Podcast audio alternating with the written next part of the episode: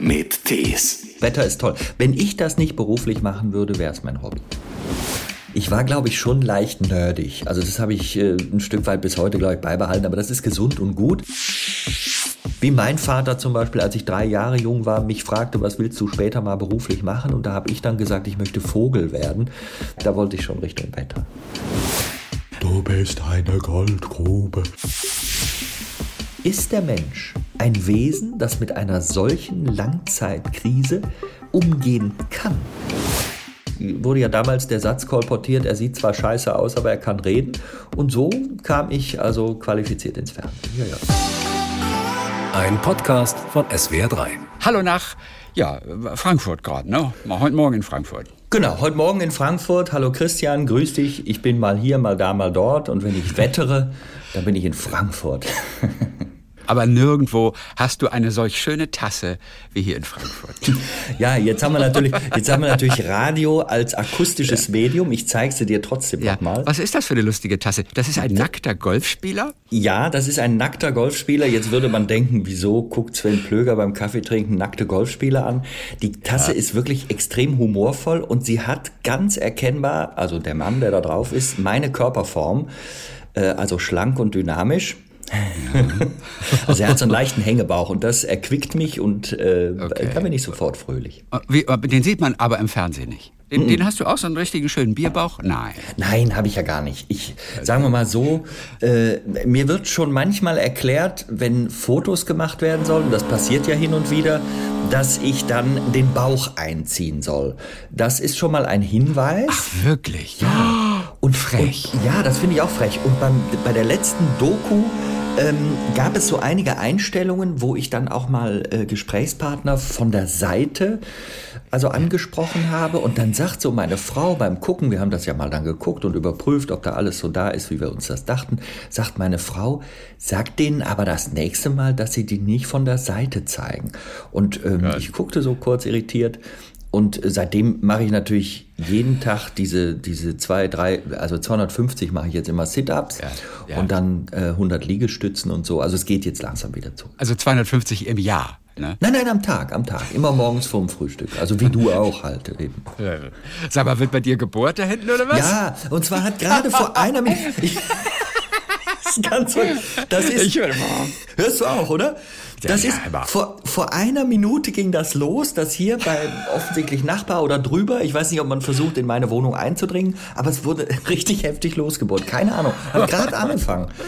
Ja, herrlich. Ja, viele Grüße. Klopft mal gleich mit dem Besenstiel an die Wand. Entschuldigung, am heiligen Tag. Ja, so. Leute, wir sind in Deutschland. Ja. Hey, hey, hey. herrlich. So. Mal gucken. Wie oft stehst du morgens eigentlich auf und denkst, ich habe den geilsten Job der Welt. Ich kenne mich mit Wetter aus, weil ich mit diesem Job wirklich jederzeit und überall etwas anfangen kann. Ich glaube ungefähr täglich. Ich stehe zwar nicht morgens, sondern mittags auf, aber ansonsten nein, Scherz. Aber tatsächlich, wenn ich wettere, ist der Abend lang. Also da bin ich ja zum Schluss am Ende der Tagesthemen. Das ist irgendwas mit 23 Uhr oder knapp davor. Wenn die ARD sich entscheidet, irgendwie lange Shows, die dann immer länger werden, noch zu zeigen, ist es manchmal erst Mitternacht, ähm, dann steht es natürlich nicht um sechs auf. Also ich bin so ein 8, 8.15 Uhr Aufsteher und dann denke ich jeden Morgen als erstes, wenn ich aus dem Fenster gucke, wow, da ist zum Beispiel ein Cumulonimbus capillatus incus oder da ist ein Altocumulus translucidus perlucidus. Oh ja, das dann ist ja freue ich mich. überhaupt. Dann freue ich mich und dann äh, denke ich, ich habe den geilsten Job der Welt. Es ist schön. Also Wetter ist toll, weil es ist, wenn ich das nicht beruflich machen würde, wäre es mein Hobby. Du guckst auch jeden Morgen als erstes aus dem Fenster? Ja, unbedingt. Also ich brauche auch große Fenster, ich muss immer rausgucken, auch Büros, also wenn ich, äh, es sollte mal ein Büro für mich eingerichtet werden bei der äh, Wetterredaktion damals in München und da war nur ein ganz kleines Fenster hinten raus auf so einen komischen Müllcontainer. Ich habe gesagt, hier könnt ihr keinen Meteorologen reinsetzen, ich kann keine Vorhersage mehr machen. Ich kann, das geht nicht, ich muss gucken, immer. Wir wollen ein bisschen über die Alpen sprechen und äh, werden sicherlich immer wieder auf diese Alpen zu sprechen kommen heute. Unbedingt. Denn die sind wirklich sehr, sehr faszinierend. Du hast mit dem Kollegen Rolf Schlenker zusammen äh, die Alpen und wie sie unser Wetter beeinflussen geschrieben. Zunächst einmal, für alle, die fernab der Alpen wohnen. Was merken wir von den Alpen, zum Beispiel in Norddeutschland? Man denkt im ersten Moment, die Alpen sind ja einfach da vor Ort und woanders ja. haben sie keine Auswirkungen. Total. Der Gedanke von Rolf und mir zum Anfang auch des Buches war einfach, lasst uns die Alpen mal wegnehmen. Ja. Weil man merkt ja oft bei Dingen, die eine Bedeutung haben, dieses erst dann, wenn sie weg sind. Also haben wir die Alpen in unserem Geiste entfernt und in dem Moment passiert ja mit Luftmassen Folgendes. Wenn schwül heiße Mittelmeerluft nach Norden will, dann muss sie ja über die Alpen, aber nicht mehr, wenn diese Alpen weg sind. Das heißt, diese schwül heiße, sehr feuchte Luft kann ganz weit nach Norden kommen, von mir aus bis zur Nordsee. Und das bedeutet, dass dort, wenn da arktische Kaltluft ist, die dort von Nord nach Süd unterwegs ist, dann können sich diese viel unterschiedlicheren Luftmassen treffen und für ganz extremes Wetter sorgen. Wir hätten ohne Alpen, auch im Norden Deutschlands, noch viel extremeres Wetter. Wir hätten viel extremere Gewitter. Wir hätten äh, eine richtige Tornado-Alley durch das Treffen dieser unterschiedlichen Luftmassen. Also bei uns ging es eher wie in den USA. Also der Norddeutsche hätte einen ganz anderen Wettereindruck. Die Alpen schützen und sie machen natürlich unmittelbar auch Wetter. Föhn kennt jeder, nicht? plötzlich weit gucken, warme Luft, schön, Altocumulus lenticularis, diese Föhnfische anschauen. Also ganz toll. Also lokales Wetter ist natürlich auch da. Ja. Aber immer noch faszinierend, dass sich das über 800 Kilometer auch noch in den Norden fortbewegt. Ja. Man wird doch denken, okay, kommen die 100 Kilometer um München rum oder so. Ja, na Lung, da haben die Alpen, die blocken ein bisschen was ab. Ja, da ja. regnet sich vielleicht der Regen mal ab und die Wetterfronten prallen gegen die Alpen. Schön und gut. Aber so 100 Kilometer weiter, da müsste sich das doch eigentlich schon wieder nivelliert haben, eigentlich. Da müsste doch schon wieder alles normal sein.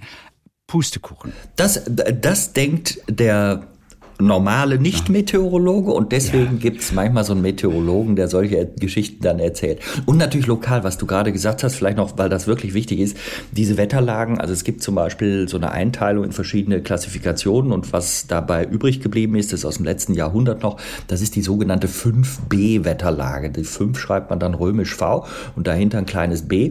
Und was man dann hat, ist praktisch, dass ein Tief aus dem Mittelmeerraum östlich der Alpen vorbeiläuft, da, wo es ein bisschen flacher ist, also irgendwo über Slowenien drüber. Und dann geht es nach Norden.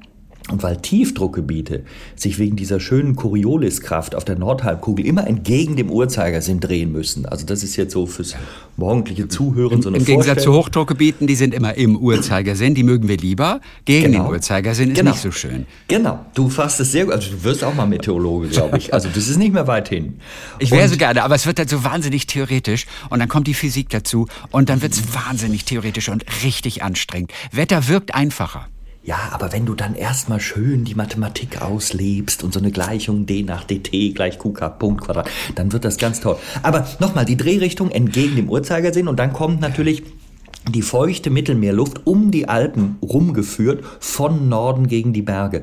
Und das ist bei diesen 5B-Wetterlagen dann tatsächlich der Grund, warum wir dann so Extremniederschläge haben, manchmal Murenabgänge haben, Überschwemmungen haben, dann auch im Donaueinzugsgebiet und natürlich unmittelbar in den Alpenregionen, wo die Flüsse entwässern. Also 5B heißt immer auch irgendwo Dramatik. Ohne die Alpen als Wetterschranke wären zum Beispiel Italien oder aber auch Deutschland äh, sich deutlich ähnlicher. Ne? Da wird es nicht so eine Trennung geben.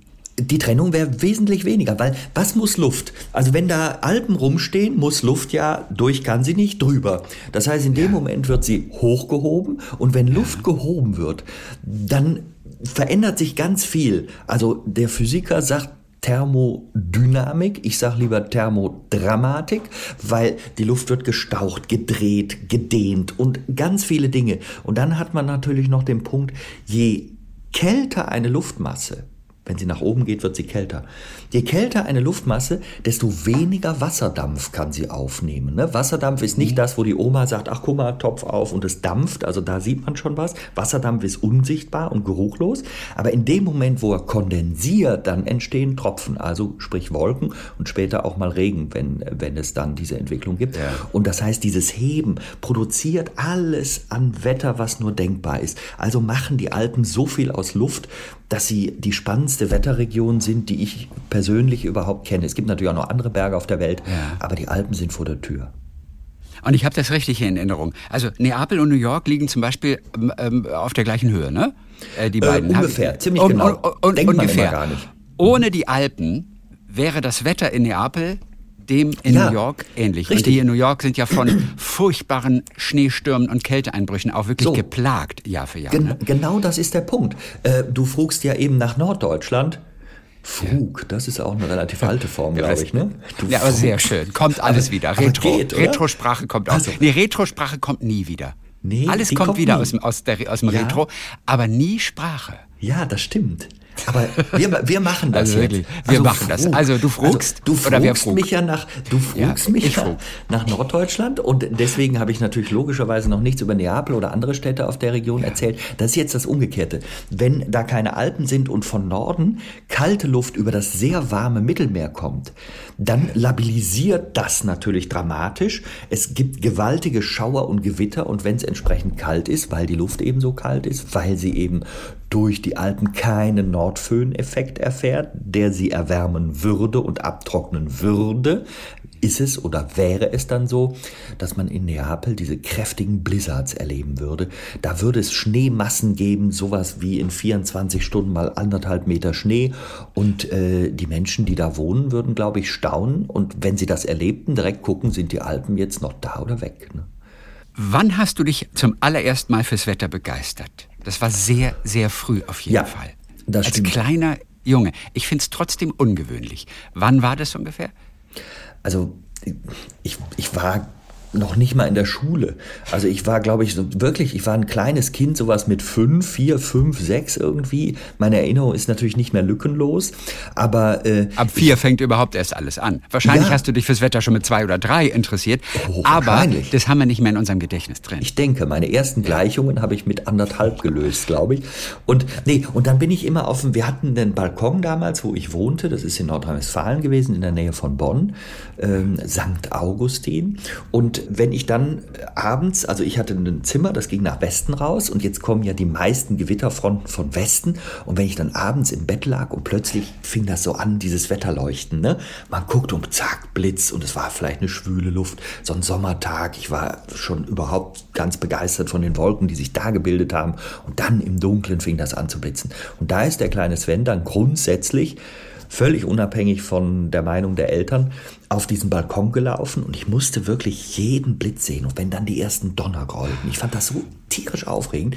Ich konnte auch nicht weg, bevor das Gewitter wirklich durch war und wenn das zwei Uhr nachts war. Also ich war ein schlafarmes Kind in Gewitterphasen.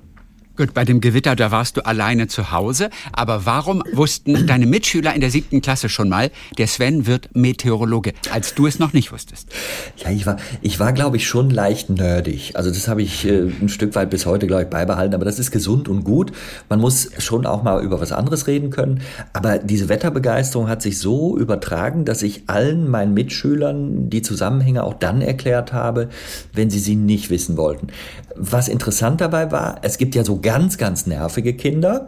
Also das müssen jetzt andere beurteilen, ich kann mich nicht beurteilen, aber das war ich, glaube ich, gar nicht, weil in dem Moment, wo ich so eine Wettergeschichte erzählte, hatte ich dann manchmal so sieben, acht, zehn von den Mitschülern um mich rum, die dann so guckten, als wollten sie es jetzt wirklich wissen, wo ich mal angefangen hatte. Und dann hat man mir irgendwann nachgesagt, also du bist ganz sicher mal der, der später im Fernsehen das Wetter vorhersagt. Und ich habe da manchmal so in den Spiegel geguckt und gedacht, nee, du bist der nicht. Und äh, habe das auch nie gedacht und geglaubt und auch nie darauf hingearbeitet. Ne? Ich, wollte, ich wollte nach dem Meteorologiestudium Piloteure beraten, also Piloten beraten äh, und wollte auf einem Flughafen sitzen und denen sagen, wenn ihr nach New York fliegt, kommt da ein Tief und das zeige ich euch jetzt. Es ist lustig, dass du das Wort Piloteure benutzt. Und zwar immer für Piloten. Ich habe das noch nie gehört. Ja, da, ich, ich, ich finde es irgendwie so wunderschön, aber das ist wahrscheinlich so ein Frug-Mechanismus, ne? Frug, Piloteure. Aber ich kann es noch. das Wort überhaupt? Nein, ich glaube nicht, aber ich kann es auf, ich kann es aber auflösen. Ich habe, Ja. ich habe einen wunderbaren, äh, guten Freund, der ist 25 Jahre älter als ich. Und der hat mich an die Fliegerei gebracht. Und zwar vor ganz vielen Jahren. Ich war auch noch dieses kleine Kind, was ich gerade beschrieben habe. Und in unserer Straße, das war so eine Sackgasse, da spielten wir zu vielen Kindern und liefen dann immer vorne raus aus der Straße, denn dort auf der Ecke wohnte der eben beschriebene. Und der fing, der war in dem Zeitraum so Mitte 30, an, selber ein Flugzeug zusammenzubauen, mit dem er dann in Bonn-Hangela die Fliegerei aufgenommen hat. Eine kleine Turbulent, ein Einsitzer. Und ich konnte wirklich nichts mehr anderes, als jeden Tag dahin zu laufen und den, äh, ja, ich glaube nicht zu belästigen, aber irgendwie wollte ich alles wissen. Und später hatte er ein zweisitziges Flugzeug und dann hat er mich mal mitgenommen. Ich war neun, er ist 25 Jahre älter. Es war ein tolles Erlebnis. Ich habe in diesem Flugzeug gesessen. Ich fliege. Meine Eltern haben dann die Leute kennengelernt. Und daraus ist eine ganz tolle Freundschaft entstanden. Und er hat so spannende Flüge gemacht, einige mit mir. Und er sagte immer, Piloteure. Und das habe ich übernommen. wir sind bis heute, wir sind bis heute gut befreundet. Und er hat jetzt kürzlich seinen 80. Geburtstag gefeiert. Und äh, das ist Fliegt einfach, er noch? Nein, das hat er aufgegeben. Nein, okay. Aber jetzt könnte er bei dir mitfliegen zum Beispiel. Er könnte theoretisch bei mir mitfliegen, wobei ich natürlich dann das Segelflugzeug habe. Im Moment Genau. bin ich ja segelfliegerisch nicht aktiv. Und an den Aber es geht zu zweit, oder? Segelflug können auch Das zwei geht rein. auf jeden Fall. Ja, die meisten sitzen natürlich dann hintereinander. Ne? Im Segelflugzeug sitzt du. Ja. Es gibt einige Ausnahmen, es gibt so nebeneinander Ah, okay. Segelflugzeuge, aber diese schlanken, die ganz weite Strecken zurücksegeln können, da sitzt man dann als Gast normalerweise hinten. Also man kann das auch umgekehrt machen. Man kann das auch umgekehrt machen. Ne? Wenn man also Fluglehrer ist, kann man hinten sitzen und dann sitzt der Gast vorne und hat das Gefühl, er flöge. Ja. Dass deine Mitschüler das damals wussten, das war ja noch, das war ja in der siebten Klasse, das war noch vier Jahre, bevor ihr eine Arbeit über das Wetter geschrieben habt. Und du hast, und das finde ich ganz erstaunlich, 65 von 32 Punkten bekommen. Oh, und so genau weißt du es noch. Hey, Also, hast du in das ist ja- Arbeit geguckt? ja, äh, aber ich, ich glaube, das kann keiner von sich sagen, dass er 65 von 32 Punkten hat. Was hast du da geschrieben, dass hab- dein Lehrer dazu bewogen wurde? Ich, ich habe irgendwie einfach eine Arbeit geschrieben und da war, da ging es um, das war elfte Jahrgangsstufe, da musste man äh, Klima und Wetter. Und ich war natürlich eben, weil mein Interesse so war und ich alle Bücher, die es darüber gab, mindestens zwölf Milliarden Mal gelesen hatte, habe ich ein gewisses Grundwissen entwickelt. Und da habe ich dann irgendwie versucht, viel davon reinzuschreiben. Und das muss ihm genügt haben. Jedenfalls stand drunter 65-32 nicht bewertbar. Und dann denke ich, ja, was soll das sogar. jetzt eigentlich? Bin zu ihm hingegangen, habe nachgefragt und dann sagte er eben, es gibt 32 Punkte und davon hast du 65. Und dann habe ich natürlich ein bisschen erstaunt geguckt und dann sagt er, ja, bewerten kann ich es nicht, weil wenn das jetzt die Punktezahl wird, die neue, dann hat der nächstbeste 29 und dann sind alle durchgefallen und dann muss ich die Arbeit neu schreiben. Und dann sagte er zu mir, du kannst sehr, also du kriegst auf jeden Fall eine Eins, das war herausragend, das war ganz toll, du darfst nur im nächsten halben Jahr nicht randalieren. Und dann war alles abgeklärt. Oh, herrlich. Du hast dann auch Meteorologie wirklich studiert. Ja. Warst erstmal überrascht, dass auch Physik und Mathe da so ein wahnsinnig großer Schwerpunkt ist. Aber du warst nicht schlecht. Du warst nicht schlecht in Physik und Mathe. Ja. Also das war schon okay. Es war okay, es hat mir Spaß gemacht. Ich habe natürlich gehofft, dass ich gleich am Anfang mich mit Wolken und Wetter und Wettervorhersage und Isobahnkarten malen und Fronten eintragen und diesen praktischen Dingen beschäftigen kann. Aber ein Studium ist ja ein Studium und heute bin ich froh, dass ich sehr viel gelernt habe, auch für meine Beschäftigung mit dem Klimathema, weil ich einfach in der Lage bin, diese komplexen Zusammenhänge zu verstehen, die ich dann anschließend übersetzen will. Und das war schon eine Herausforderung. Aber es war nicht immer gut. Also der erste Einstieg, ich werde es nie vergessen, äh, erste Arbeit, Analysis 1. Ich musste das erste Mal schriftlich tätig werden in meinem Studium, erstes Semester. Und das hebt jetzt auch die eben etwas angeberischen 65 von 32 stark auf, um zu zeigen, ich bin ein normaler Mensch. Da habe ich dann diese Klausur geschrieben und ich wusste, man braucht 13 von 68 Punkten. Ich habe ein sehr gutes Zahlengedächtnis, deswegen weiß ich diese ganzen Zahlen. 13 von 68 und da dachte ich als guter Mathematikschüler, ja hey, das ist ja easy. Mhm. Dann schrieb ich die Klausur, war mit mir auch einigermaßen zufrieden. Dann durfte man den Assistenten anrufen und nachfragen, wie das Ergebnis ist. Und er begann den ganzen Satz mit, sitzt du? Und das ist immer ein ganz schlechter Anfang. Da weiß man, jetzt kommt was, was nicht Gott. gut ist. Ich habe mich wirklich gleich hingesetzt und erfuhr, dass ich 2,5 von 68 Punkten erzielt habe. Oh mein Gott. Ja, das war ganz schlecht. Also man muss im Nachhinein aufklären, eigentlich wäre die Arbeit bestanden, aber die Mathematiker haben auf den Formalismus Wert gelegt. Wenn man also einen Beweis führte und nicht oben drüber geschrieben hat, a, B Element der reellen Zahlen, dann stand a und b undefiniert und wenn etwas undefiniert ist, kann ich nichts rechnen, dann wurde der Rest der Aufgabe durchgestrichen Okay. und es gab null Punkte. Es waren, das ist ein Siebeverfahren, 84 Prozent der Teilnehmer damals Okay. durchgefallen und ich wusste, Studium ist speziell. Ich mache mir ja selten Gedanken über den Luftdruck. Dabei ist der Luftdruck total faszinierend. Mhm. Wobei erstmal, also meine Eltern messen immer den Luftdruck an so einem Barometer. Mhm, sehr gut. Warum eigentlich? Was sagt mir der Luftdruck? Also am, naja, am Barometer. Wenn wir schon vom Hoch und vom Tief sprechen und du eben schon ja. eingangs mal gesagt hast, das Hoch bringt uns das schönere Wetter, dann ja. wollen wir natürlich wissen, wenn ein Hoch da ist, dass es da ist, um zum Beispiel für uns selber sagen zu können, oh, jetzt gibt es wahrscheinlich schönes Wetter. Was natürlich in dieser Jahreszeit oftmals nicht klappt, weil wir dann Nebel und Hochnebel haben. Das ist nochmal ja. ein Zusatzproblem.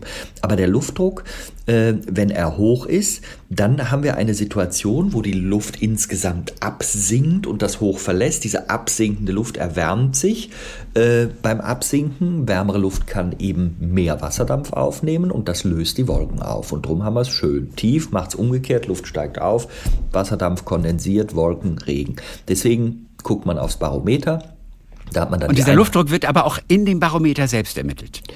Also das wird in dem Barometer, das kann man entweder elektronisch machen, das hat man früher mit so einem, so einem, so einem Bimetall gemacht, äh, wo das dann auf eine Anzeige übertragen wurde. Also da gibt es alle Menge, äh, eine ganze Menge Möglichkeiten, das zu tun. Genauso wie das, wie das Hygrometer, wo du die Feuchte misst. Da gab es noch früher immer das Haarhygrometer. Ne? Du konntest dir also auch deine Frisur ausreißen und also nicht, nicht gleich die ganze, aber ein Haar. Und dann äh, oder das Assmann-Transpirationspsychrometer, auch immer beliebt. Da konntest du einen Taupunkt ermitteln.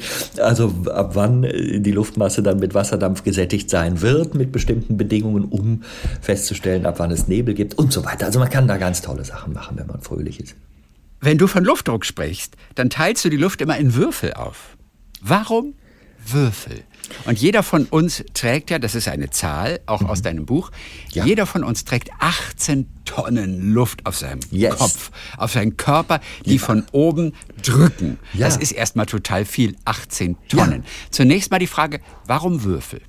Also Würfel ist einfach praktisch, weil man ein Gefühl praktisch. hat äh, um ja. ein Gewicht. Also ein Würfel Luft hat am Boden 1,226 Kilogramm.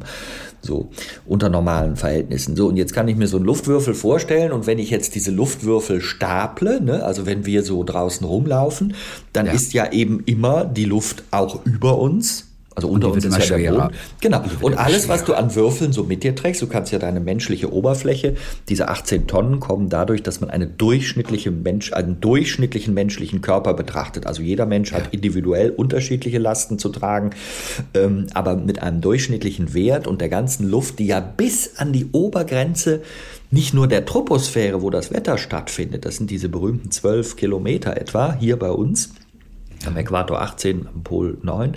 Aber das ist, wenn du dann ganz nach oben gehst, das geht ja frei ineinander über, irgendwann kommt Weltall, aber bis äh, 300, 400 Kilometer ist immer noch ein ganz bisschen Luft. Und das halbiert sich ja alle fünfeinhalb Kilometer. Das ist eine schöne mhm. Höhe. Ne?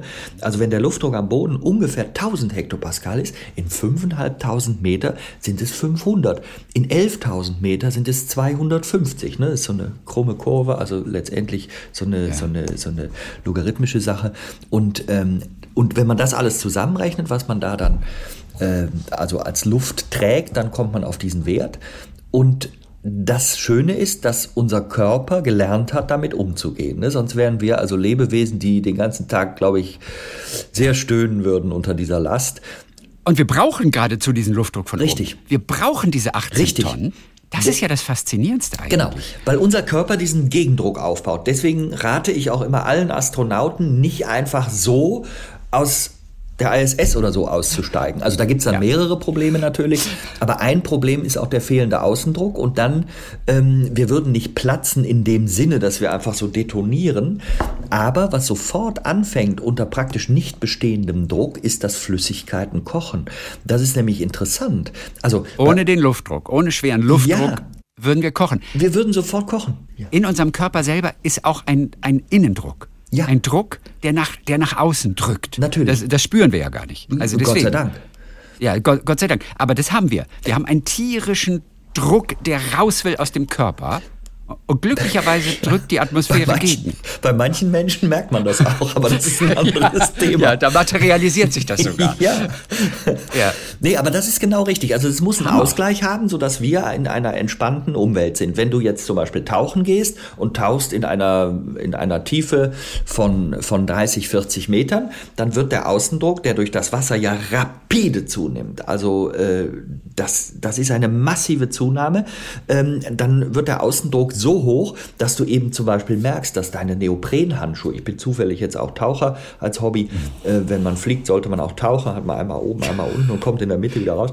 Und dann ist dieser, da musst du mal diese, diese Handschuhe, wenn du welche anhast, oder die Neopren, Neoprenanzug, wenn du sieben Millimeter Dicke zum Beispiel hast, in 40 Meter ist das ganz dünnes Hemdchen. Das heißt, du wirst einfach richtig zerdrückt und deswegen wenn man dann ganz weiter in die Tiefe geht, wenn man sich so Filme wie das Boot anschaut, wo dann dieses U-Boot droht, eben zerdrückt zu werden, genau. das sind dann diese hohen Drucke. Das heißt, die Ausgewogenheit für uns Menschen an der Erdoberfläche ist eben der Idealzustand, sodass wir auf diesem Planet so leben könnten. Wenn zum Beispiel ein Planet doppelt so groß wäre, mit doppelt so hoher Erdanziehungskraft, dann würden wir Menschen gar nicht die Körperform haben, die wir heute haben. Wir könnten da gar nicht existieren. Wir hätten dann eine ganz andere Form. Deswegen diese Vorstellung außerirdischen Lebens bedeutet auch eine große Abhängigkeit ähm, von dem Planeten, wo man ist. Wenn so ein Planet ja. zum Beispiel so groß wäre wie unsere Sonne, dann hättest du selber durch die Anziehung ja praktisch das Gewicht eines Kleinwagens, was ja heute nicht der Fall ist. Ne? Ja. Das heißt, also, da verschieben sich ganz, also es ist ein ganz spannendes Feld. Ähm, Druck, Anziehungskraft vom Planeten. Ich habe jetzt zwei Dinge so ein bisschen vermischt, die aber beide eine Auswirkung haben. Wie war eigentlich deine Frage, Christian? Ein Hoch, nein, ein Hoch auf den Luftdruck auf jeden Fall. Ja. Ähm, und wenn es diesen Druck aus der Luft nicht gäbe, dann hätten wir kein Gegengewicht zu unserem inneren Druck. Und oben im Weltall gibt es eben keinen genau. Druck von außen. Das heißt, unsere Lunge wird quasi schon mal platzen. Ne? Einfach Lunge, so, weil kein Druck Lunge ist, würde der die Lunge zurückdrängt.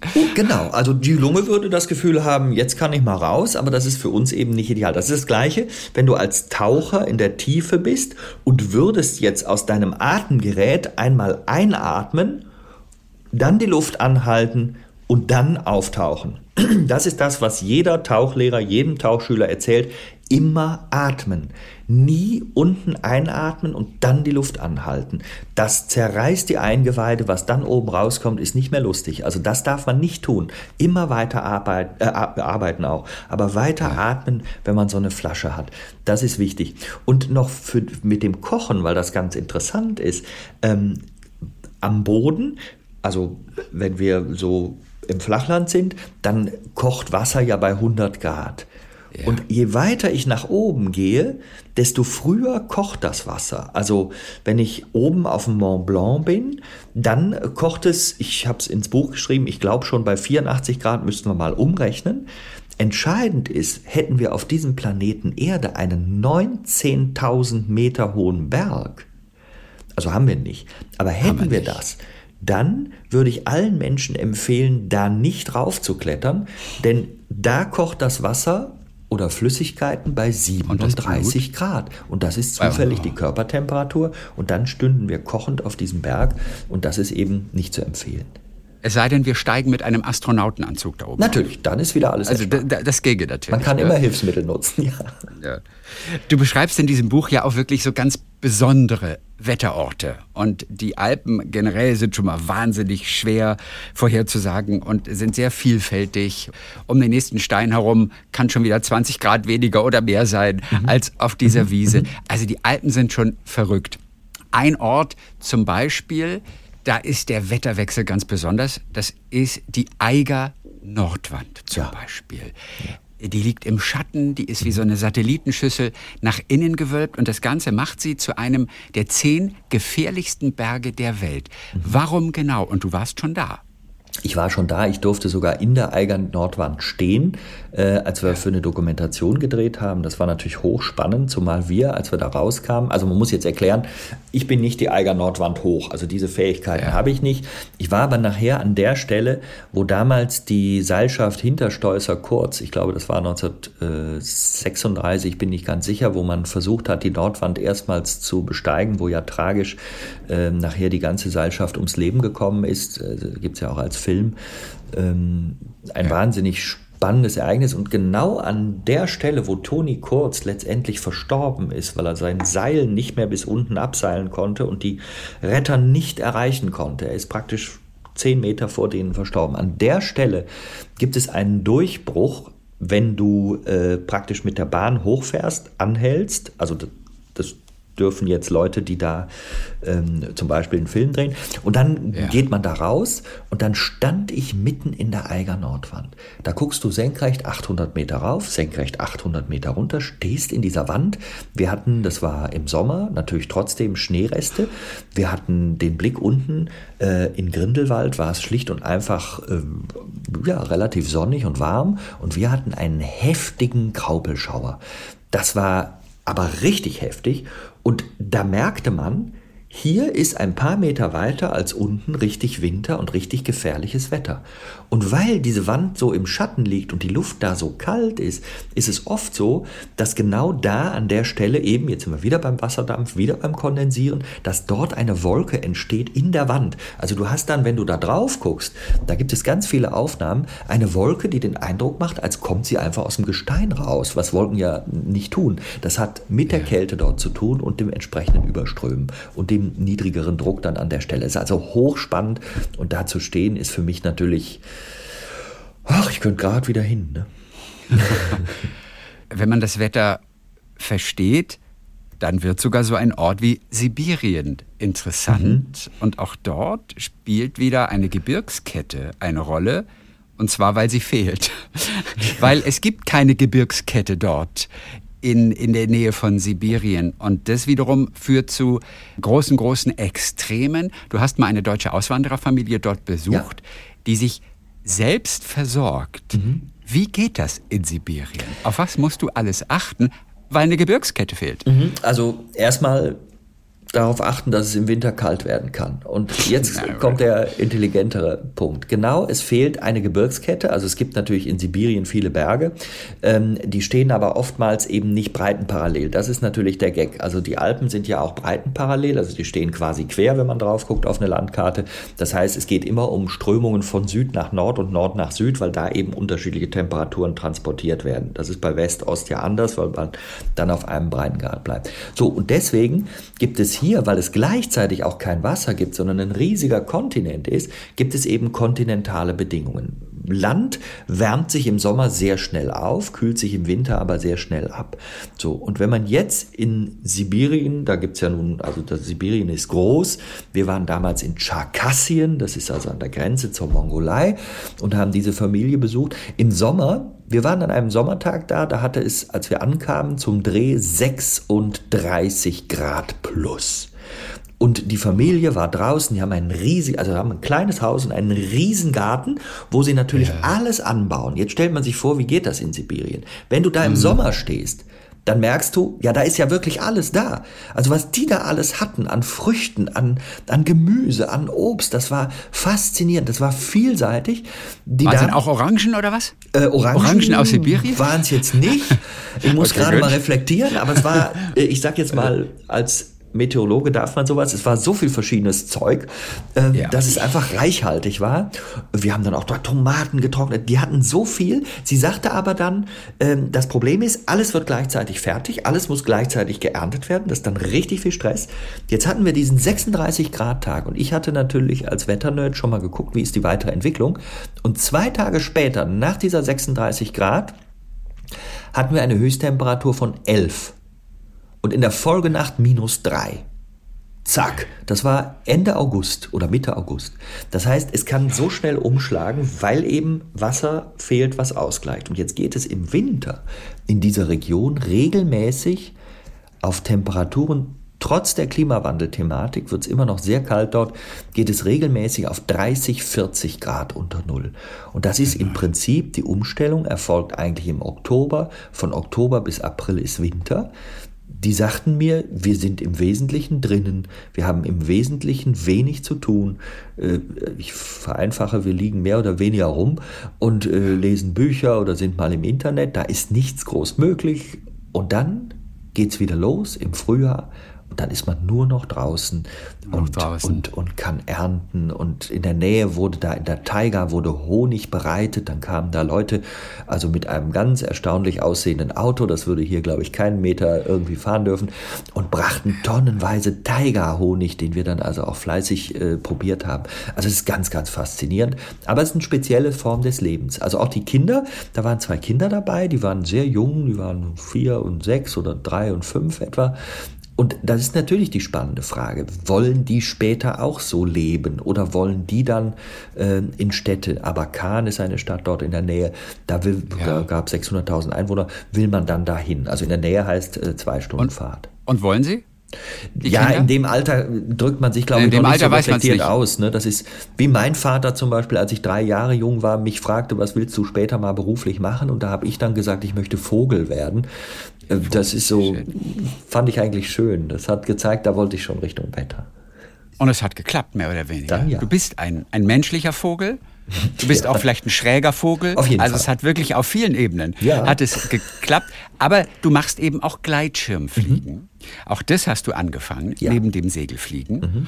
Und da fliegst du mit den Vögeln. Und man kommuniziert auch. Du orientierst dich dann sogar an den Vögeln. Was, wenn ich Gleitschirmflieger sehe, würde ich nie daran denken, dass die auf die Vögel gucken und Doch. einfach vielleicht dahin fliegen, wo die Vögel sind. Ja, man muss immer auf die Besten achten. Und die Besten da in der Luft sind die Vögel, weil die kennen sich aus da oben. Und die haben natürlich Sinnesorgane, da sind wir ja so weit entfernt. Und wie gesagt, wir haben ja auch keinen Flugkörper.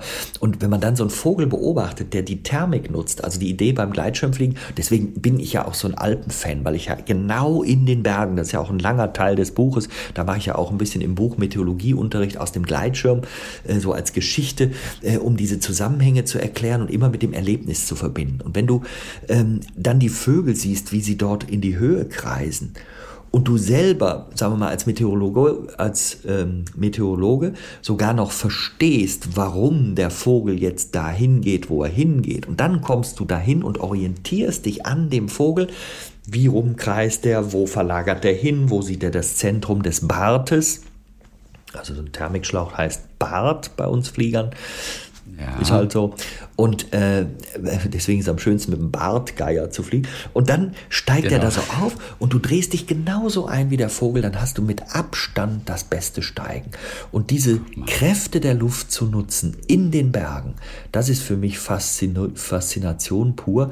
Und es gibt für mich immer wirklich noch was. Wenn ich von oben runterschaue, dann ist ja die Welt unten logischerweise klein ja. dann ist dieses Fluggefühl toll, aber vor allen Dingen auch die Perspektive. Also mich entschleunigt so ein Flug ungemein. Ich kriege auch einen ja. anderen Blick auf, sagen wir mal, alltägliche Auseinandersetzungen und Problemchen, die man manchmal als wahnsinnig groß und den eigenen kleinen Kosmos bestimmend einordnet. Und wenn du da oben sitzt und fliegst und, und plötzlich siehst du, wie klein gewisse Dinge sind, dann stellt dich das wieder in ein richtiges und auch übrigens gegenüber der Natur sehr respektvolles Verhältnis. Und wenn du dann gelandet bist, dann äh, ist das Bierchen doppelt gut und du kannst, kannst es reflektieren. Ich bin, ich bin richtig schön runtergefahren nach solchen ja. Flugerlebnissen. Und ihr habt dann das Bedürfnis mit den anderen Gleitschirmfliegern, ihr müsst stundenlang dann einfach quatschen, oder? Ja, das man, ist man, man hat quasi so etwas Überwältigendes ja. erlebt und wenn es das hundertste Mal ist, genau. man muss drüber sprechen. Ja. Und da gibt's tolle Geschichten, die man sich natürlich erzählt. Also wo ich zum Beispiel das eine Mal, ich bin einmal mit Skiern geflogen, das war auch sehr schön. Ähm, da habe ich mir unten die Skier, also klar, logisch, unten die Skier, wo sonst, oben den Gleitschirm. Und äh, das war eine, eine Stelle, wo man das also auch durfte. Und dann habe ich mich zwischen die anderen Skifahrer gemengt, hatte den Gleitschirm so über mir, habe ein paar Schwünge gemacht. Und dann habe ich den Gleitschirm leicht angebremst, also damit wird höherer Auftrieb erzeugt, bin praktisch neben den Skifahrern in die Höhe gegangen, habe eine Kurve gedreht, über den Skifahrern raus und dann ging es in die Natur. Und unter mir war plötzlich 800 Meter nichts und ich bin Ach, voller Freude in diesem Skigebiet mit meinem Gleitschirm, schöne Kurven äh, da geflogen. Und ein wichtiger Punkt ist natürlich, du musst immer gucken, dass an der Stelle, wo du landen willst, auch Schnee liegt. Also sonst ist ganz schlecht. Weil dann ja, äh, du, du könntest die aber lösen, die Skier. Notfalls ja, die ist Skier aber schwer, verlieren. Ist aber schwer dran zu kommen. Also du musst ja die Bindung auslösen und du kannst oben in der Luft mit, mit ohne Gegenpositionierung eigentlich die nicht richtig abkriegen. Außerdem, okay. wenn sie runterfallen, kann das für Leute natürlich ärgerlich sein, die da wandern. Und da kommt ja. da so ein Ski mit 200 km/h, das sollte man nicht machen. Ja. Das heißt, Aber drücken die nicht unglaublich runter? Ist das nicht total unbequem? Ja, das ist ungewöhnlich. Dann da oben zu fliegen? Es ist etwas ungewöhnlich, ja. Du, Aber auch unbequem. Es geht. Also du hast, also du solltest jetzt keinen Fünf-Stunden-Flug machen, dann sind dir die Beine eingeschlafen unten, ne? Weil das ja. immer auf den Sitz drückt. Aber du kannst es recht ja. lange halten und du hast ja unten auch noch so einen kleinen Bereich, wo du, wo du deine Füße letztendlich mit, mit dran stellen kannst, zumindest. Da gibt es so einen Beschleuniger, das kann man dann so ein bisschen her und austarieren. Aber du musst die Beine schon hängen lassen, immer mal wieder ein bisschen bewegen. Und dann der Landeanflug, du bist ja dann unterwegs wie so ein Airliner, ne? Du kommst da mit deinen Skiern und dann, ich bin, mein Landeplatz war ganz in der Nähe von so einem Lift. Dann kam ich da so runter. Natürlich gucken dann alle hoch, ah, was kommt da? So ein Airliner. Und dann setze ich da auf. Das war auch tatsächlich eine ganz gelungene Landung, hoch elegant, gab auch gleich Szenenapplaus. Ich war natürlich stolz wie Oscar, hab aber nicht bedacht, dass der Hügel dann so leicht raufging und du landest ja, ja, gegen den Wind. Jetzt fuhr ich so leicht rauf. Der Wind kam mir entgegen, griff in den Schirm und ich machte den Käfer nach hinten. Der Applaus hörte auf. Die Menschen wendeten sich wieder ab und werden sich gedacht haben, mhm, er kann es doch nicht. Aber gut, er kann's doch nicht. Es, war, es war trotzdem ganz toll. Bei Gleitschirmfliegern wundere ich mich immer, dass sie auch wirklich dann irgendwo landen, wo sie landen können. Denn es kann doch auch Wetterumschwünge geben, die plötzlich dafür sorgen, dass du woanders hinfliegst. Oder zu wie viel Prozent kannst du deinen Flugweg wirklich berechnen und dich darauf verlassen? 99,999 mindestens. Boah, das ist ja total, das ja, ist ja, ja, wie Autofahren. Ja, das, also sagen wir mal so, es hat immer, ich sagte das ja gerade schon mal mit dem Respekt, es hat immer mit Respekt zu tun. Also wenn ich unter Bedingungen starte, die keine geeigneten Flugbedingungen sind, dann ist es natürlich schlecht. Also dann ja. würde ich in eine Situation geraten, wo vielleicht Dinge passieren, äh, die einfach deutlich machen, ich bin ganz klein, die Natur ist ganz groß und hat viel Kraft, ich habe keine Kraft und irgendwann lässt die Natur mich natürlich gar nichts mehr machen. Das heißt, ja. diese 99,999 hängen damit zusammen, dass ich unter Bedingungen starte, wo man fliegen kann. Und dann funktioniert's. Und alles andere, also dieses respektlose Umgehen mit der Umwelt, sich vollkommen zu überschätzen, ist schlicht und einfach und sofort im höchsten Grade, also lebensgefährlich. Deswegen ist ja. immer mein wichtigster Satz, tatsächlich ein bisschen Meteorologie zu wissen, ein bisschen auch seinen eigenen Zustand zu prüfen. Es gibt Tage, da bin ich anders drauf als an anderen. Und dann gibt es Tage, da würde ich unter bestimmten Bedingungen starten und an anderen wieder nicht. Und das ist gar nicht lang zu bewerten, das ist kurz festzustellen und dann muss eine Entscheidung her. Und die muss auch mal sein gegen andere. Ne? Da kann am Startplatz ja. viel los sein, viele starten und man überlegt, überlegt sich für sich selber, hm, das ist irgendwie nicht mein Wetter. Und die coolste Entscheidung ist dann eben an der Stelle nicht zu fliegen. Okay. Das rettet auch das eigene Leben oftmals. Weiß ja. man natürlich im Nachgang nicht, weil man nicht geflogen ist. Ich freue mich, dass du auch einmal so ein bisschen gehakt hast bei dem Wort Meteorologe. Ja, da habe ich mich völlig Oder verquatscht eben sogar. Das war ganz schlimm. Weil ich liebe das. Jedes Mal, wenn ich das Wort Meteorologe ausspreche, denke ich mir, war das jetzt richtig? Ja, du Waren alle E's und O's an ja. der richtigen Stelle? Und ich habe eben dein Zögern auch kurz gehört ja. und habe gedacht, yes. Yes, das passiert durchaus. Ich, ich, ich verschreibe mich auch schon mal, weil ich dann also, in der Schnelle, da kommt was. Das, das häufigste, neulich kriegte ich bei einem Vortrag, kriegte ich so einen Anstecker und da stand drauf, Sven Plöger, Diplom-Metrologe. Metro. Dann bin ich auf die Bühne gegangen und habe gesagt, ich glaube, ich bin hier falsch. Ich kenne mich mit U-Bahn gar nicht aus. Und ach, es war lustig. Oder im Fernsehen war ich schon mal untertitelt als Metrereologe, ne? weil viele denken, es sind einfach viele Buchstaben. Die tun wir jetzt alle rein und dann wird es wahrscheinlich stimmen. Und deswegen, also du bist schon gut mit Meteorologe. Dankeschön. Ja. ja. Sag mal, diesen Schritt zum Fernsehen, will den insgeheim eigentlich jeder Meteorologe machen? Nein, das äh, ganz sicher nicht. Also ich wollte ihn auch nicht machen. Es gibt ja nicht so viele Jobs. Ja, sagen wir mal so, es gibt eigentlich viel mehr, als man denkt. Also man hat immer das Gefühl, Meteorologie heißt Wettervorhersage machen, aber ja. das ist ja nur ein Bereich. Also das ist diese. Ich meinte Jobs beim Fernsehen. Ja, ja, schon klar. Aber weil du sagst, jeder Meteorologe. Also Meteorologen, ja, genau. das sind ja die Physiker der Atmosphäre. So, da gibt es einen ganz breiten Arbeitsbereich. Ne? Da gibt es Leute, die gehen in die Versicherung, da gibt es Leute, die gehen in die Forschung, da gibt es Leute, die gehen in die Modellentwicklung, da gibt es Leute, die gehen dann äh, in ganz andere Bereiche, weil man lernt. Aber dich sieht halt keiner, verstehst ja. du? Im Fernsehen wirst du gesehen. Ja, aber am Ende, ähm, also sagen wir mal so, für, bei mir war das ja alles voll zufällig. Ich habe ja, das war vielleicht auch ein Vorteil. Deswegen war ich gegenüber diesem Medium nie aufgeregt, weil ich dachte, ja, wenn ich nicht im Fernsehen bin, bin ich nicht im Fernsehen. Also ich hatte, ja. ich hatte mich damals beworben und ich wollte statt die Doktorarbeiten, die mir angeboten wurden am Ende des Studiums, wollte ich doch irgendwie raus. Ich wollte Synoptik machen, also Wettervorhersagen. Dann hatte ich mich beworben und dann wurde ich eingestellt und dann durfte ich schriftliche Wettervorhersagen machen. Und das war mein Gefühl, das mache ich jetzt. So, und dann kam irgendwann ein Radiotrainer und der Radiotrainer, das sind wir ja gerade. Und der. Aber Radio. Ja, und der trainierte meine Kollegen, die alle schon ein bisschen Radioerfahrung hatten, also bezogen auf Wetterberichte. Ja, und da sagt er zu mir, ja, willst du auch mal äh, Radio machen? Und ich so, weiß ich nicht, ich muss, ich muss immer schreiben. Also ich war auch ganz freundlich dabei und ganz unprätentiös. Und dann sagte er, ja, mach doch mal. Und dann setzte ich mich vor ihn hin und machte einfach so ein Interview, also ohne, ohne irgendwas zu wissen, einfach aus dem Stand. Und dann mhm. waren wir fertig und er saß vor mir in so einer lustigen kleinen Couch und sagte wirklich kein Wort. Und dann gucke ich ihn so an und nach einer gefühlten Dreiviertelstunde sage ich zu ihm, ja, Entschuldigung, ich habe das noch nie gemacht. Die ganzen Kollegen können das. Ich hätte überhaupt keine Erfahrung ja. und er sei selber schuld und habe also so ein bisschen. Und dann guckt er mich an und sagt, du bist eine Goldgrube, du musst Radio machen. Dann bin ich so ganz tomatisch angelaufen und war eine, okay. eine Woche später war ich, äh, war ich im Radio. Und so schnell. Musstest du dafür umziehen?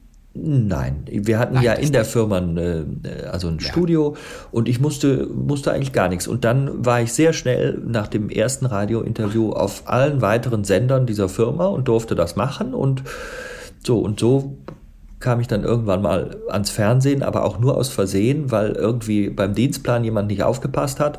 Und Nein, es gab einfach. Auch aus Versehen. Ja, komplett. Es gab einfach keinen Moderator fürs Fernsehen. Und dann, ähm, dann musste ich plötzlich ran, weil ich angeblich Subjekt, Prädikat und Objekt in die richtige Reihenfolge kriege. Ja, und das war. Und hast du es auch geschafft, das, auch beim ersten Mal. Das habe ich auch geschafft. Es wurde ja damals der Satz kolportiert, er sieht zwar scheiße aus, aber er kann reden. Und so kam ich also qualifiziert ins Fernsehen. Ja, ja, das war. Man muss das Lob dann auch erkennen und das habe ja. ich und dann blieb ich auch da. Und es macht mir auch Spaß. Ich mache das wirklich gerne.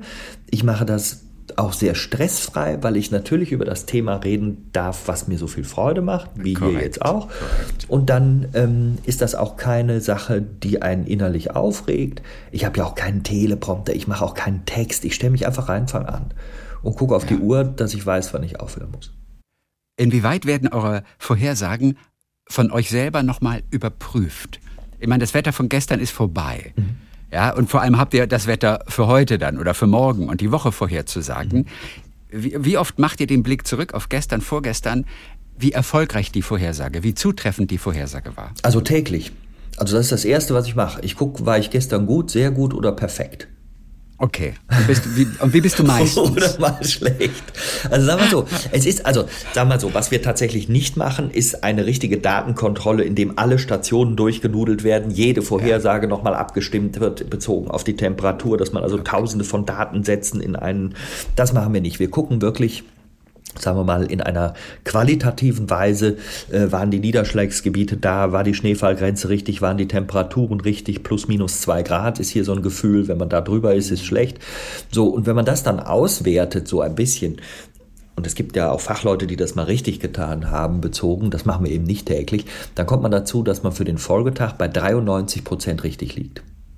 Das, das ist aber wirklich sehr, das ja, ist sehr, sehr hoch. Das ist und, hoch. Ver, und vergleicht ihr auch, wenn ihr die Vorhersage macht für den kommenden Tag, vergleicht ihr auch die Wetterdaten der anderen Wetterdienste? Es gibt ja auch Konkurrenzdienste. Guckt man mal auf die Ja, also aber das mehr so vorher. Also ich gucke natürlich auch mal Wetterberichte meiner Kollegen, also äh, erstens meiner unmittelbaren Kollegen und dann natürlich auch der anderen Sender, aber das werte ich dann nicht mehr aus. Wenn ich dann feststelle, ich habe was ganz anderes gesagt als die, dann bekomme ich natürlich ein besonderes Interesse am nächsten Tag zu gucken, was ist eigentlich passiert, wer war jetzt da besser oder schlechter. Aber im Mittel ist es eigentlich so, die Richtigkeit ist hoch für den Folgetag, aber zwei Dinge dazu wenn ich das so sage, 93 Prozent, werden jetzt vielleicht viele Zuhörer zu Hause sitzen und Zuhörerinnen auch und sagen, ah, dann fangen die so an zu lachen und denken, ja, was redet der? Ähm, der Punkt. 93. Ja, das ist vollkommen Schwachsinn. Das kann gar nicht sein. Der, der zentrale Punkt ist natürlich, dass ähm, die richtige Vorhersage bei den Zuhörerinnen und Zuhörern und auch Zuschauerinnen und Zuschauern gar nicht so wahrgenommen wird. Das heißt, das ist selbstverständlich, es ist eingetreten, was man erwartet hat. Wenn ich dir sage, morgen ja. bleibst du trocken, du bleibst trocken, wirst du über mich nicht nachdenken. Und wenn du sehr nass wirst nach meiner Vorhersage, dass du trocken bleibst, denkst du vielleicht den ganzen Tag über mich nach. Das heißt also, die Fehlvorhersage bleibt natürlich viel leichter drin bei den Menschen.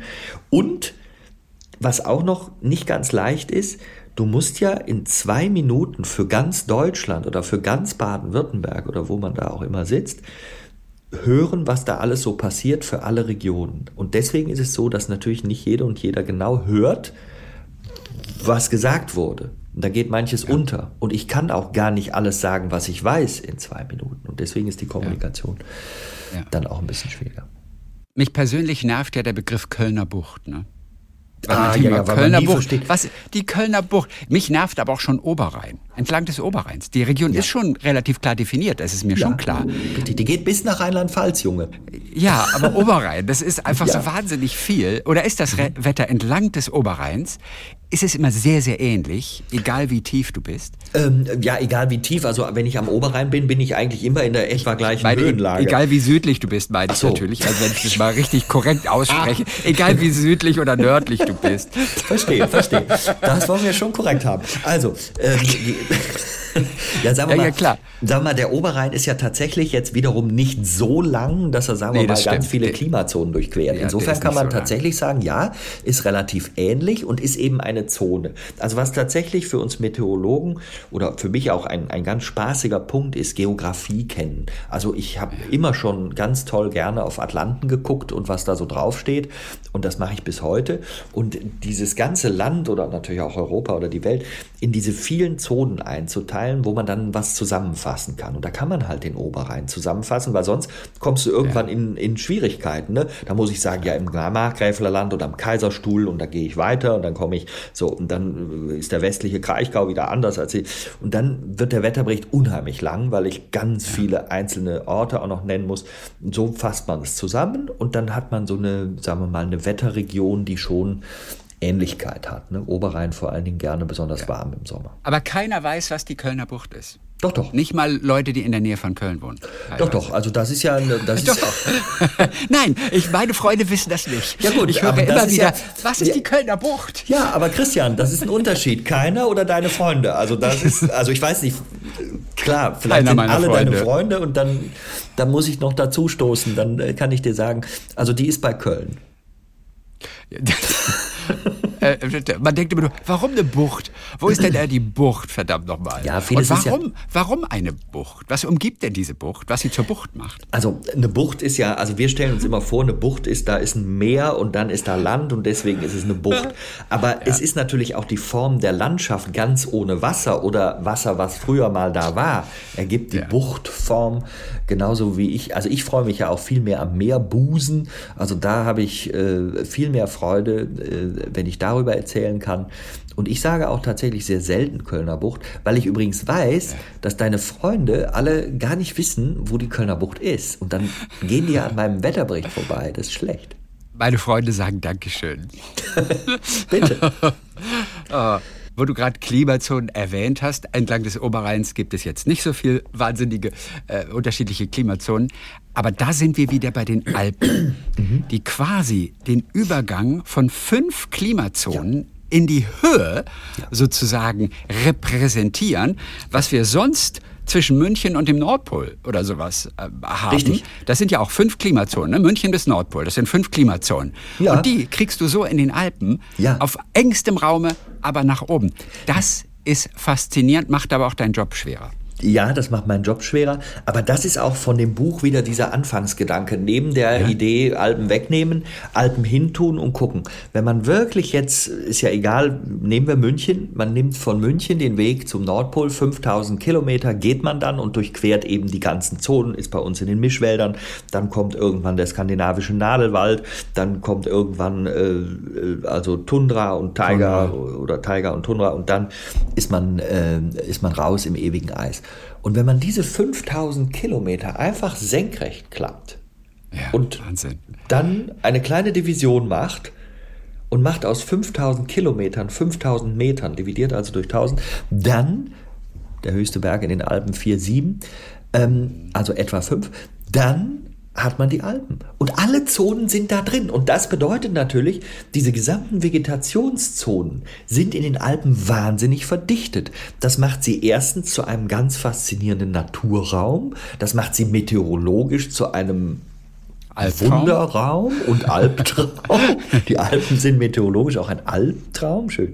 Und es macht natürlich auch, dass, ähm, dass sagen wir mal, die Empfindlichkeit dieses Natursystems gegenüber Dingen wie Klimaänderung ja. viel erheblicher ist. Also wenn Menschen Klimawandel sich angucken möchten, mittlerweile geht das tragischerweise und leider ja auch so, wenn man einfach bei uns im Land steht und stellt die Dürre fest und stellt die Waldsterbenssituation fest, stellt die Zunahme an Unwettern fest, an Waldbränden fest, dann merkt man ja schon, irgendwas läuft völlig aus dem Ruder. Das ist das, was wir ja auch beobachten und was uns die Forschung letztendlich vor 30, 40 Jahren ja auch gesagt gesagt hat, wenn wir ehrlich sind. Und die Vorhersagen sind ziemlich genauso eingetroffen wie ja, vorhergesagt. Ne? Man lag also nie daneben bisher. Mhm. So, also zumindest im Großen und Ganzen nicht. Natürlich ja. in ein paar Detailfragen, aber Klar das wird ja auch in dieser Form gar nicht gemacht, weil Klimaforschung und die Ergebnisse und die Klimaprojektionen, so heißt der Blick in die Zukunft, in die langzeitige Zukunft, weil es bedingt ist, also abhängig von der Anzahl der Menschen, von unserem Verhalten, deswegen bedingt Projektionen, die sind ja nicht in der absoluten regionalen Genauigkeit. Die die wollen uns auch nicht sagen, ob an, am 2. Mai 2067 irgendwo ein Tief ist, ne? sondern die wollen sagen, wie das Gesamte sich verändert. Und ja. weil ich den Satz eben anfing und sagte, man muss in die Alpen gucken, man merkt es schon überall, aber in den Alpen merkst du eben diese Veränderungen ganz besonders, Stichwort Gletscher zum Beispiel. Aber wir Menschen müssen es erst am eigenen Körper spüren. Ansonsten verstehen wir es nicht. Erst wenn wirtschaftliche Nachteile drohen mhm. oder wir sie spüren, erst dann kümmern wir uns wirklich um den ja. Klimaschutz. Das ist frustrierend, so funktionieren wir Menschen leider. Ja. Man denkt nicht an Dinge, die noch nicht sind. Hm. Das ist unser Problem und es wird sich aber auch vermutlich nicht ändern. Das ist äh, sehr gut, was du sagst. Also das ist nicht schön, aber das ist sehr gut, nee. weil das sage ich oft auch. Ich sage, also wir haben ja kein Verständnisproblem. Also wir haben ja längst, also 95 Prozent der Menschen haben längst verstanden, was sich da zuträgt. Äh, sie haben es gesehen, wir fühlen es zunehmend, wir machen uns zunehmend Sorgen und trotzdem ist genau das, was du sagst. Wir ändern vergleichsweise wenig. Ein paar Sachen ja, aber vergleichsweise wenig. Und das Spannende aber es tut Punkt, halt noch nicht weh. Ja, wir wissen, wie es ja. 2050 aussieht. Wir wissen, dass Köln wie Sevilla genau. sein wird, dass genau. es heiß wird und wir werden drei Stunden ja. Mittagspause machen müssen und wir müssen alle Häuser weiß anstreichen ja. in Zukunft. Wir wissen das schon, aber jetzt tut es noch nicht weh. Ja, das ist genau der Punkt. Wir sind haptische Wesen. Wir reagieren, wenn es passiert und wenn das Extremwetter aber so passiert, dass jeder es jeden Tag merkt.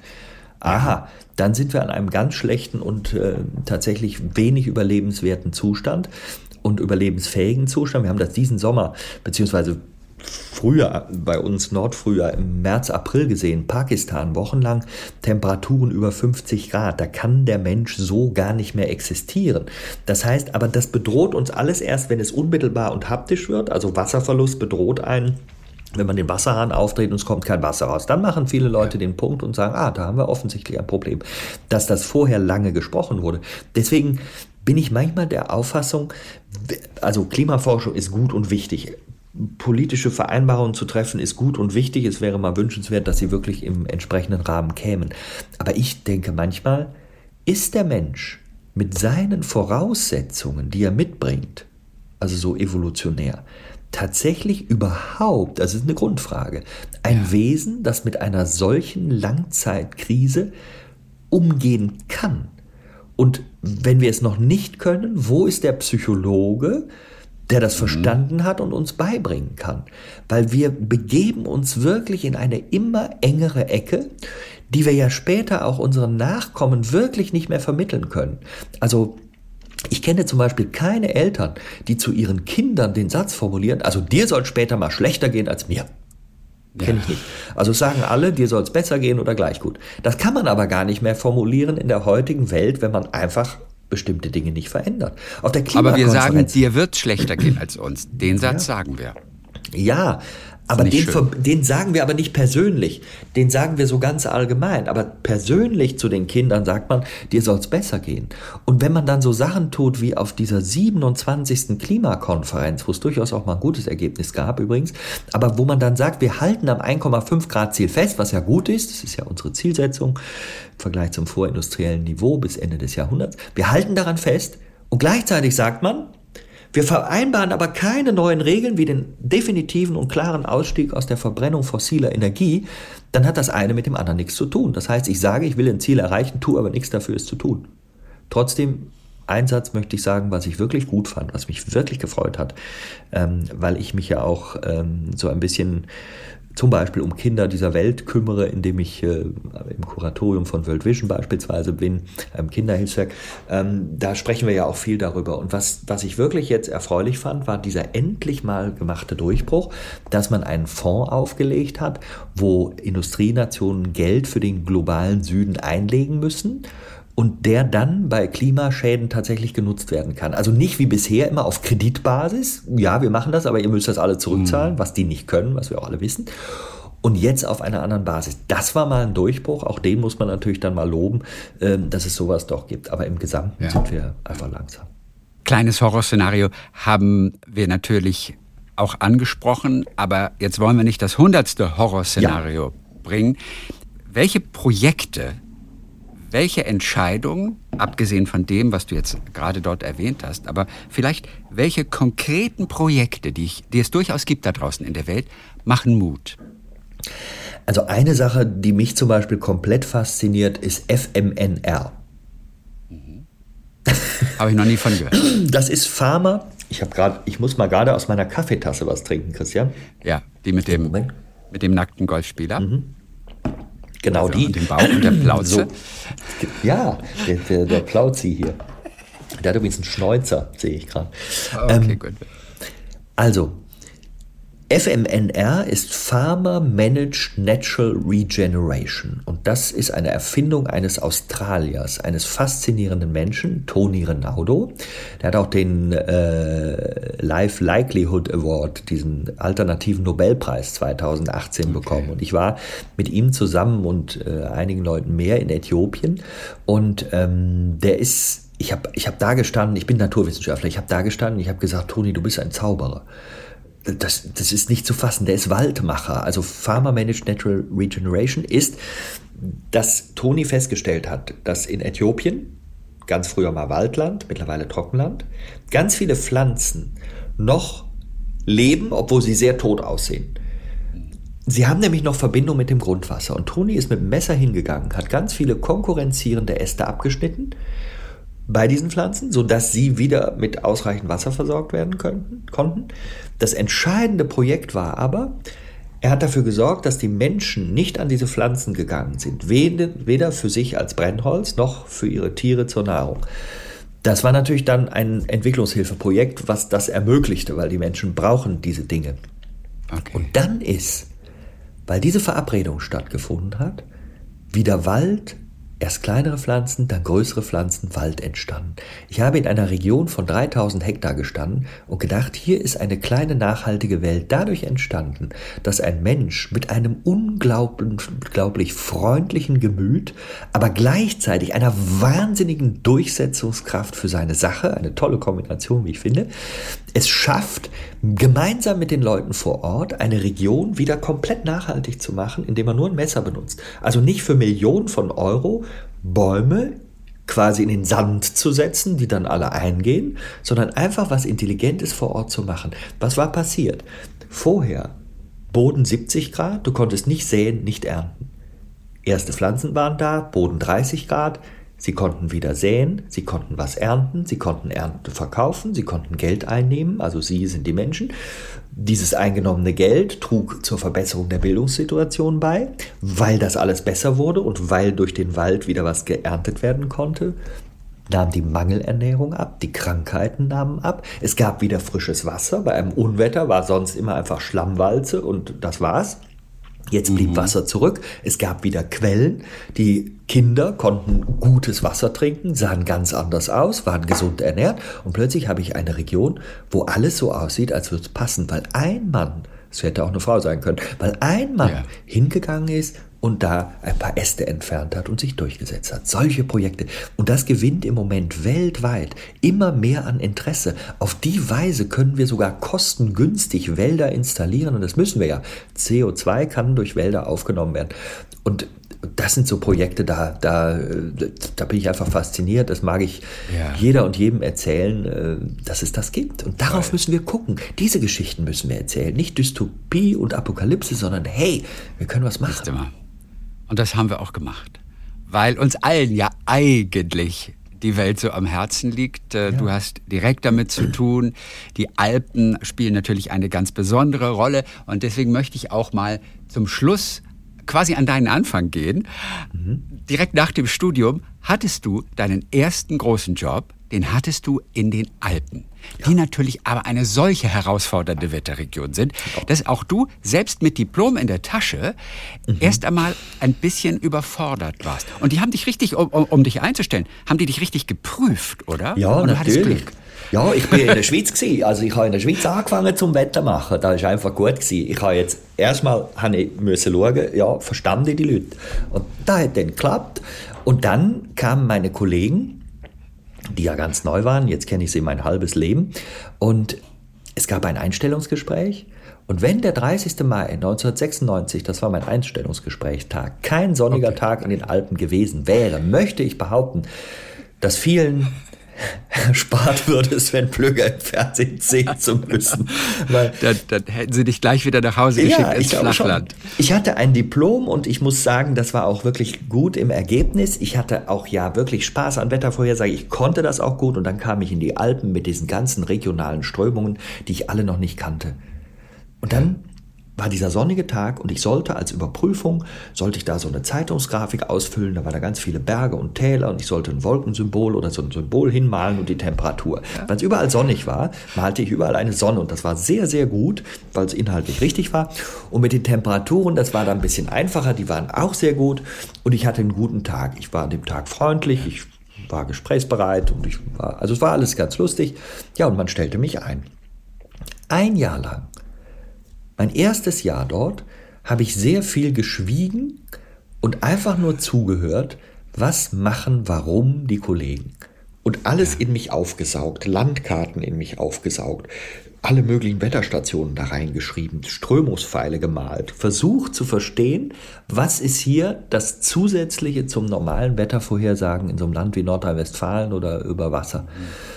Und das, ja. diese ganzen Kanalisierungen von, von den Strömungen. Es gibt den Lasseier Wind im Appenzeller Land, wo bei Nordweststurm ein Südostorkan entsteht, der sogar ganze Bahnen aus dem Gleis werfen und auf die Straße schmeißen kann. Da gibt es Bilder, die auch in dem Buch äh, auftauchen.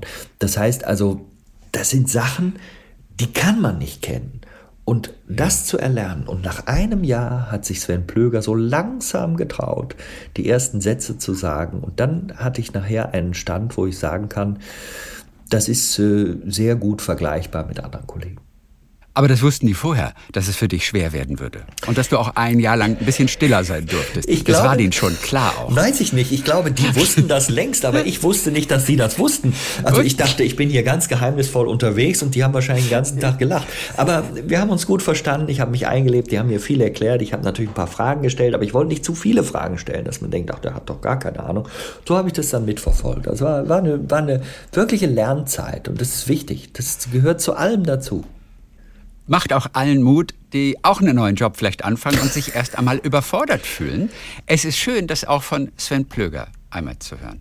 Wann hast du das letzte Mal ein schlechtes Gewissen gehabt, weil es nicht hingehauen hat mit der Vorhersage? Und es war ganz wichtig für jemanden, weil die vielleicht geheiratet haben oder was auch immer. Ah, das ist so viele Jahre her, Christian. Ich ja, weiß hätte ich auch gesagt. Also ich habe, sagen wir mal, es gab, es gab mal einen Tag, es gab mal Ostern 1997, das war wirklich ganz schlecht. Da hatte sich ganz, also es ist wirklich so lange zurück, dass jetzt keiner mehr schimpft. Aber da war abzusehen, dass es so schön wird. Ostern, alle kommen wieder raus aus ihren Winterlöchern, schön warm, 20, 25 Grad Sonnenschein, Freude im Land. Und dann kam so ein Kaltlufttropfen, das ist Höhenkaltluft, so ein Tief, das ist wie so Fettauge auf der Suppe, driftet das da irgendwie durch, ist praktisch nicht einzufangen in der Synoptik. Und was gab's? Schneeregenschauer, Graupelschauer, 7 bis 12 Grad. Und nachdem ich die ganze Woche so lobend über dieses Osterfest sprach, war die Zufriedenheit mit meiner Person also eher gering. Also das war, das ist mir heute noch unangenehm, aber gehört dazu. Wächst Gras drüber. Nur nicht ja. in der Tundra. Da wächst nicht so viel, oder? Nee, Tundra ist äh, zurückhaltend. da, da ist dann, ja, da gibt es ja schon so diese, diese Moose, diese Geflechte, also da ist auch schon irgendwie ja. was. Also wer sich interessiert, kann ja. in der Tundra, kann auch in Wüsten, ne? Wüsten gibt es tolle Lebewesen, die da so umherstreichen. Aber eben meistens keine Nashörner ja. oder sowas, sondern eben kleinere Tiere. Ah, diese tollen Wüstenläufer, die in, in Westernfilmen immer auftauchen. Ja. Weißt du, wenn dieser, ja. dieser kleine Wüstenläufer, dieses kleine genau. Gestrüpp in Form eines Balls, einer Kugel, ja. die so vom Wind so ja. über die Prärie irgendwie Irre, geweht ne? wird. Das ist Spannungsaufbau, weil man dann denkt, hm, was hat die Szene mit der weiteren Handlung zu tun? Und danach kann man was völlig Neues einspielen. Das ist cool. Sven Plöger, der Mann fürs Wetter und mittlerweile auch für unser Klima. Wer mehr über seine eigene Geschichte, aber auch über das Wetter allgemein erfahren möchte und das Ganze aber auch wirklich einfach und verständlich erklärt. Und es gibt wirklich viele faszinierende Dinge. Ich habe mich alleine wirklich über den Luftdruck gefreut, ja, der auf uns allen lastet, zum mhm. Glück, sonst würde unsere Lunge platzen. All solche Dinge erfahren wir in diesem Buch, die Alpen und wie sie unser Wetter beeinflussen. Das hat er geschrieben zusammen mit Rolf Schlenker. Dann sagen wir ganz herzlichen Dank für heute. Und ich frage dich nicht nach dem Wetter, ja. Was natürlich dafür stehen könnte, dass ich dir nicht genug vertraue. Warum fragt er nicht nochmal nach dem Wetter? Warum nicht? Ja, das ich, ich Man hört uns in der ganzen Welt. Damit äh, so viel Zeit haben wir ja gar nicht. Genau, das ist der, das ist der große Trick. ähm, und deswegen mache ich jetzt keine Weihnachtsprognose. Ähm, und das macht mich glücklich, Christian. Du machst mich ganz glücklich, dass das jetzt nicht kommt. Und ähm, du guckst trotzdem so, als könntest du mir notfalls in ein paar Jahren anfangen zu vertrauen. Das freut mich und danke für die Einladung. Es war sehr schön. Ich habe sehr viel Freude gehabt und äh, auf ein neues. Talk mit Tees.